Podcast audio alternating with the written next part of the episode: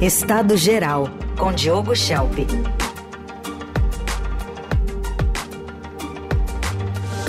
Hora de análise política. Diogo, bom dia.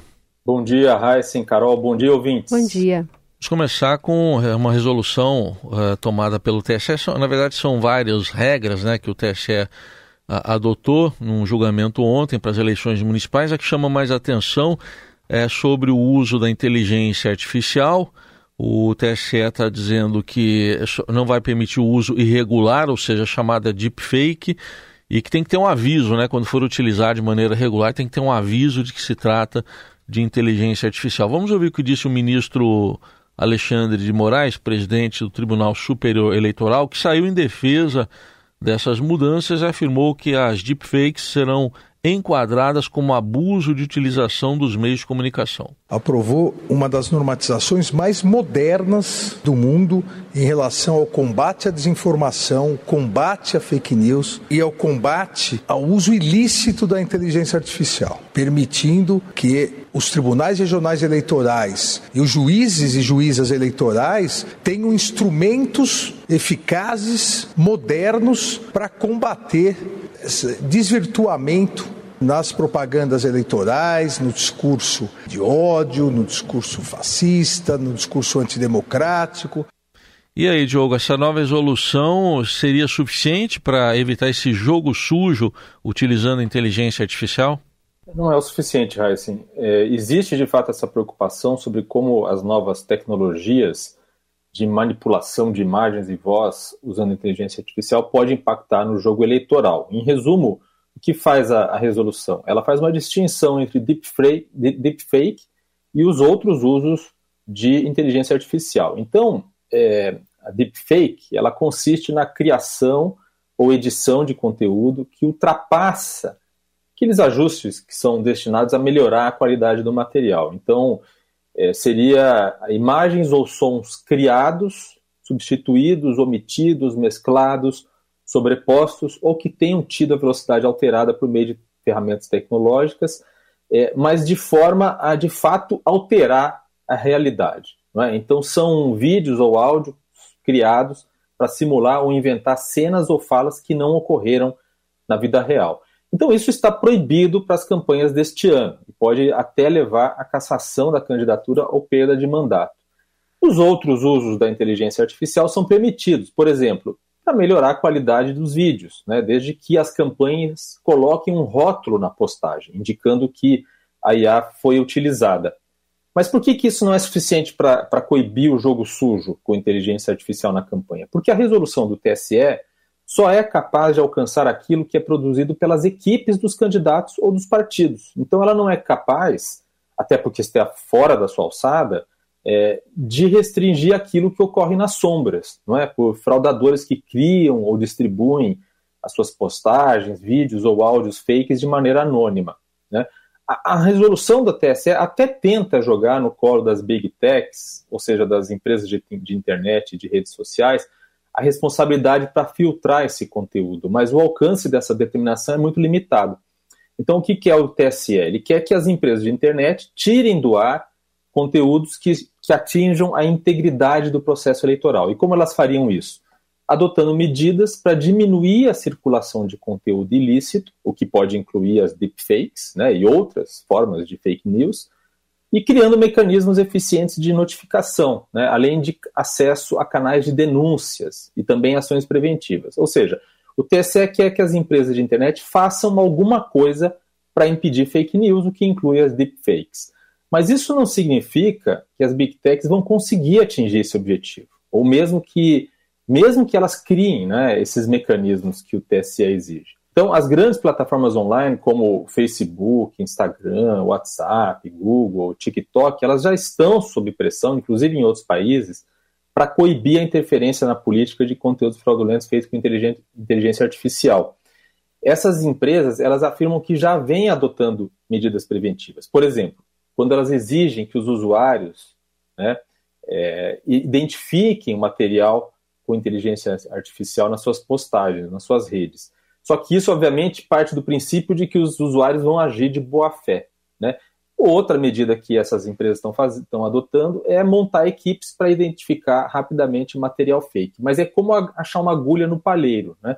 Existem marcadores digitais nos vídeos e áudios é, feitos com inteligência artificial que, em tese, podem ser identificados automaticamente por dispositivos tecnológicos, mas muita coisa passa batido e aí seria necessário um olhar humano para filtrar muita coisa. Então, isso obviamente teria um custo abissal. Na maior parte das vezes, quando um conteúdo falso é identificado, o estrago já, já foi feito. Eu vou dar um exemplo. Recentemente, a, a cantora Taylor Swift se viu aí numa, numa saia justa. Né? Ela apareceu em um vídeo que, foi, que circulou nas redes sociais, no tapete vermelho do Grammy, segurando uma bandeira da campanha de Donald Trump à presidência dos Estados Unidos. Né? É, o vídeo com essa cena circulou depois daquela premiação né, do, do, Grammy em Los Angeles e a bandeira tinha a seguinte frase: Trump ganhou, os democratas roubaram. Mas o que parecia uma manifestação política né, de uma das cantoras mais populares da atualidade, na verdade não passava de uma falsificação feita com inteligência artificial, né, em cima de um vídeo original, no tapete vermelho, no qual a Taylor não está segurando bandeira alguma. Mais de 5 milhões de pessoas haviam compartilhado a imagem falsa nas redes sociais, mesmo depois que já havia sido comprovado que se tratava de uma falsificação. Então, esse é o grande dilema das fake news e que se agrava com o uso da inteligência artificial. Fato de que o processo de identificação das mentiras é mais lento do que o da distribuição das informações e imagens fraudulentas. E, além de tudo, a origem da, da mentira normalmente também é difícil de, de, identificar. Muitas vezes o conteúdo falso não passa pelas equipes de campanha, pelo menos não oficialmente, e os fraudadores da realidade, como eu disse antes, atuam nas sombras de forma anônima.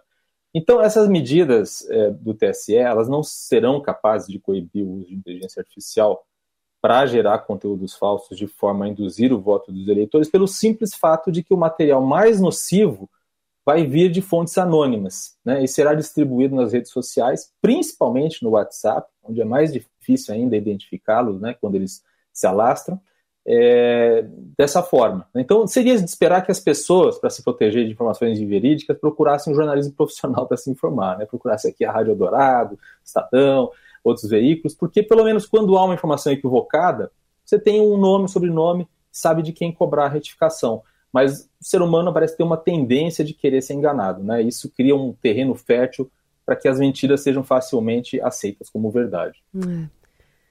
Bom, também tem uma autorização do, TES, do, do STF para negociação de redução de multas de acordos de leniência. Para além de um prejuízo para os cofres públicos, o que mais entrar nessa conta? É, primeiro o ministro Dias Toffoli suspendeu aquele pagamento de multas da JF e da Novo Honor, antiga Odebrecht, nos acordos de leniência que as duas empresas tinham firmado com o Ministério Público. A gente falou sobre isso já semanas atrás, coisa de 18 bilhões e meio de reais que podem, de deixar, podem deixar de entrar nos cofres públicos. E agora, o ministro André Mendonça decidiu que um grupo de 11 empresas podem negociar com diversos órgãos públicos a redução ou não dos valores das multas dos acordos de leniência que eles fecharam anos atrás. E o argumento que, é, que ele usou foi de que houve uma mudança nas regras posteriormente e que elas poderiam ser favorecidas por isso. E aqui são mais 17 bilhões de reais que estão em jogo. Mas há uma diferença crucial entre as decisões dos dois ministros. O Toffoli entendeu que há uma nulidade nos acordos por causa de fatos que vieram a público posteriormente e que poderiam indicar que as empresas foram forçadas a fechar os acordos. É um entendimento bastante questionável, porque ele ignora o fato de que essas empresas admitiram a culpa por terem corrompido agentes públicos para obter vantagens. Né? Elas fecharam os acordos de leniência de livre e espontânea vontade para poder continuar em atividade, simples assim.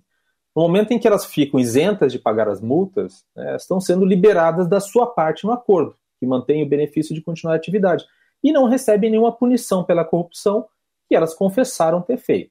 Já no caso da decisão do Mendonça, ele não está dizendo que os acordos são nulos, mas que eles podem ser negociados em comum acordo pelas partes que têm 60 dias para sentar e conversar. De um lado as empresas, do outro o governo. Mas a decisão, é, Raíssa e Carol, é problemática porque toma por base regras que não existiam quando os acordos de leniência foram fechados.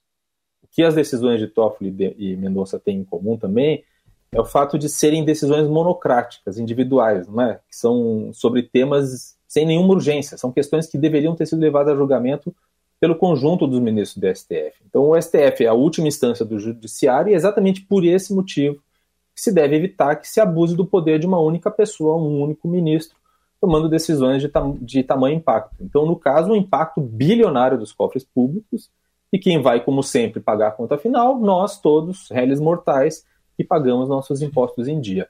Então, o STF deveria, deveria sim, é, sempre funcionar como um colegiado. Né? Só em situações extremas, urgentíssimas, deveria valer a decisão monocrática. O colegiado, ele dilui as decisões em vários ministros e isso serve para corrigir besteiras ou excessos que eventualmente um ministro pode acabar, acabar cometendo sozinho, seja por equívoco, por convicção pessoal, sem base no direito ou por qualquer outro motivo. Tudo bem. Para fechar, Diogo, o presidente Lula afirmou ontem que, ao fazer aquela comparação entre as mortes na faixa de Gaza com as mortes de judeus por Hitler na Segunda Guerra Mundial, ele diz que não usou a palavra holocausto, que o termo foi parte de uma interpretação das autoridades israelenses. Essa fala foi numa entrevista ao jornalista Kennedy Alencar na Rede TV. A gente vai ouvir um trechinho para você comentar. A gente não pode ser hipócrita de achar que uma morte é diferente da outra. Você não tem na faixa de Gaza uma guerra de um exército altamente preparado com outro exército altamente preparado. Você tem, na verdade, uma guerra do exército altamente preparado contra mulheres e crianças. Quantas pessoas do Hamas já foram apresentadas mortas? Ou seja, você inventa determinadas mentiras e passa a trabalhar como se fosse verdade. Primeiro que eu não utilizei nem a palavra holocausto. O holocausto foi interpretação do primeiro-ministro de Israel, não foi minha. A segunda coisa é o seguinte, morte é morte. Eu e o Brasil, nós fomos o primeiro país a condenar o gesto terrorista do Hamas. Sim. Mas eu não posso condenar o gesto terrorista do Hamas e ver o Estado de Israel, através do seu exército, do seu primeiro-ministro, fazendo com inocentes da mesma barbaridade. Bom, Diogo, o que, que essa crise que ainda se estende um pouco revela aí da política externa do governo? Assim, é, a gente ouviu aí o Lula tentando corrigir aquela fala desastrosa em que ele comparou a guerra em Gaza com o extermínio de judeus pelos nazistas. Mas a gente vê que ele precisa de um ambiente controlado para reescrever suas declarações sem precisar se retratar ou pedir desculpa. E por isso ele prefere falar sempre com jornalistas amigos. Né? Se tivesse diante de jornalistas mais independentes ou combativos, ele seria confrontado com as contradições dessa sua tentativa de desdizer o que ele disse, sem parecer que estava fazendo uma retratação. E qual é o realinhamento do discurso de Lula? Basicamente, ele reafirma o seu entendimento de que o que está acontecendo em Gaza é um genocídio, mas ele tenta separar a crítica ao governo israelense, do primeiro-ministro Benjamin Netanyahu, daquilo que ele pensa sobre o povo judeu. Então, é uma tentativa de desidratar o antissemitismo contido em sua fala original, né, e vender a ideia de que a sua crítica se restringe a Netanyahu. E ele fez isso em dois trechos da entrevista. Primeiro, quando ele afirmou que nunca mistura a atitude de um povo com a atitude de um governante, mas principalmente quando ele disse que não usou a palavra holocausto na declaração original que causou a crise com Israel. Aqui ele se defende com uma falácia, porque mesmo não usando literalmente a palavra holocausto, ele estava se referindo ao holocausto quando falou na morte de judeus por Hitler. Ao dizer que não usou a palavra holocausto, ele tenta desviar o foco da crítica querendo passar a ideia de que foi mal interpretado, mas ele não foi mal interpretado. Né? E fica cada vez mais evidente que a declaração do Lula, comparando o nazismo com Israel, não teve nada de inadvertido. Não foi uma crise iniciada sem querer. Mesmo ele tentando suavizar a fala agora, ele conseguiu o que queria a princípio, que era efetivamente lançar o seu nome, alçar o seu nome como uma liderança comemorada no chamado Sul Global, que são, a grosso modo, as nações emergentes. E isso significa para responder a sua pergunta sobre a política externa, um passo a mais no alinhamento do Brasil com um grupo de países liderado pela China. Este Diogo Schelp, que está com a gente aqui às segundas, quartas e sextas no Jornal Eldorado. A coluna também fica disponível sempre no radioeldorado.com.br, no portal do Estadão e você encontra nas plataformas digitais de áudio todas as colunas procurando lá por Estado Geral Diogo Schelp. Obrigado, Diogo. Até sexta. Um abraço, até sexta.